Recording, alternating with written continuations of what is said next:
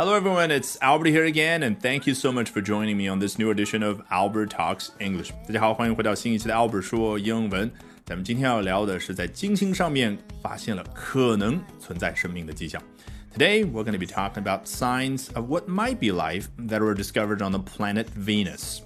那今天要学习的内容节选自 The New York Times 纽约时报啊，不过不用担心，今天的句子还好，没有那么的长。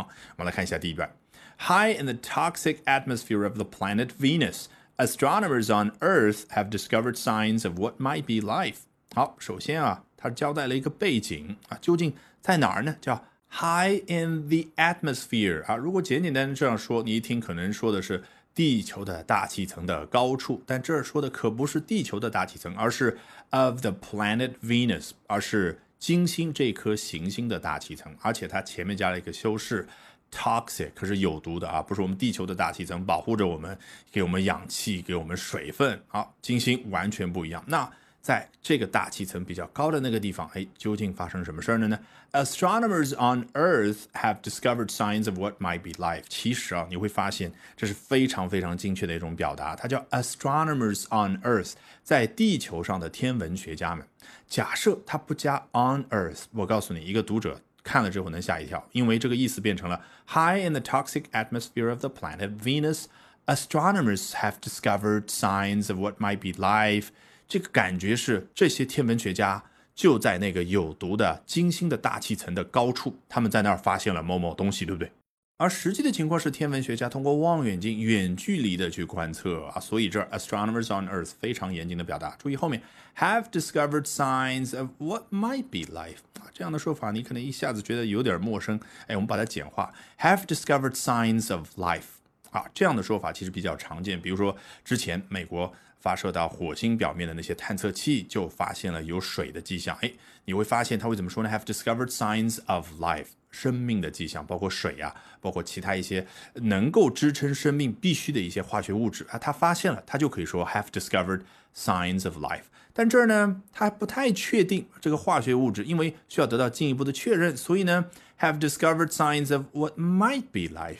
那我反过来问大家，如果说咱们中国发射的天问一号到时候成功的到达了火星的表面，展开了探测活动，最后放大镜下面一看，我的妈呀，居然有活的细菌，那。你知道英文的作者他会怎么写？Chinese astronomers have discovered life，直接就非常干脆的叫 discovered life，就发现了生命，因为它已经在那动了，而不是 discovered signs of life 啊。比如说有一些看上去像是死掉的细菌留下的那个残骸，那叫 signs of life，或者说有一些水的迹象或者干冰啊，这种都叫 signs of life。那我们这一次的呢，因为没有得到进一步的确认，更加的不确定，叫 signs of what。might be life.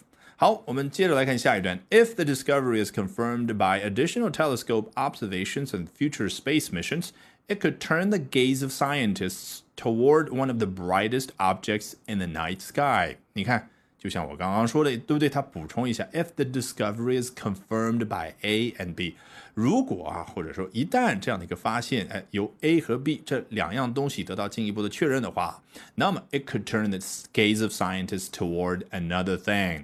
这样的话就能够让科学家的注意力啊转移到另外一样东西啊，当然就是金星了啊。之前大家都是关注于火星，对不对？好，那我们再细看一下。If the discovery is confirmed by what?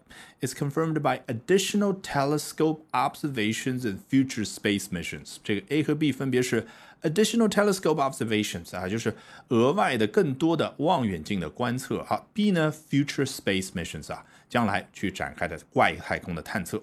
好，如果两者都能够得到确认，那我刚刚怎么说来着？科学家的注意力就会被转移到金星。你看，注意力，我们这有发现，attention 没有这个词没有出现，而是 gaze 啊，gaze 这个词原本的意思作为动词指的是凝视，也就是盯着某个人看啊，是非常注意的去看某个人啊。比如说你去看蒙娜丽莎啊这一幅画的那个微笑的时候，你会觉得她的眼睛始终盯着你看。那 she is gazing you 还可以怎么说呢？She is giving you a gaze，哎，他给你一个 gaze，那 gaze 就变成了一个名词，对不对？所以一个人凝视的那样的一个动作啊，这样的一个场景就可以用 gaze 这个名词来概括。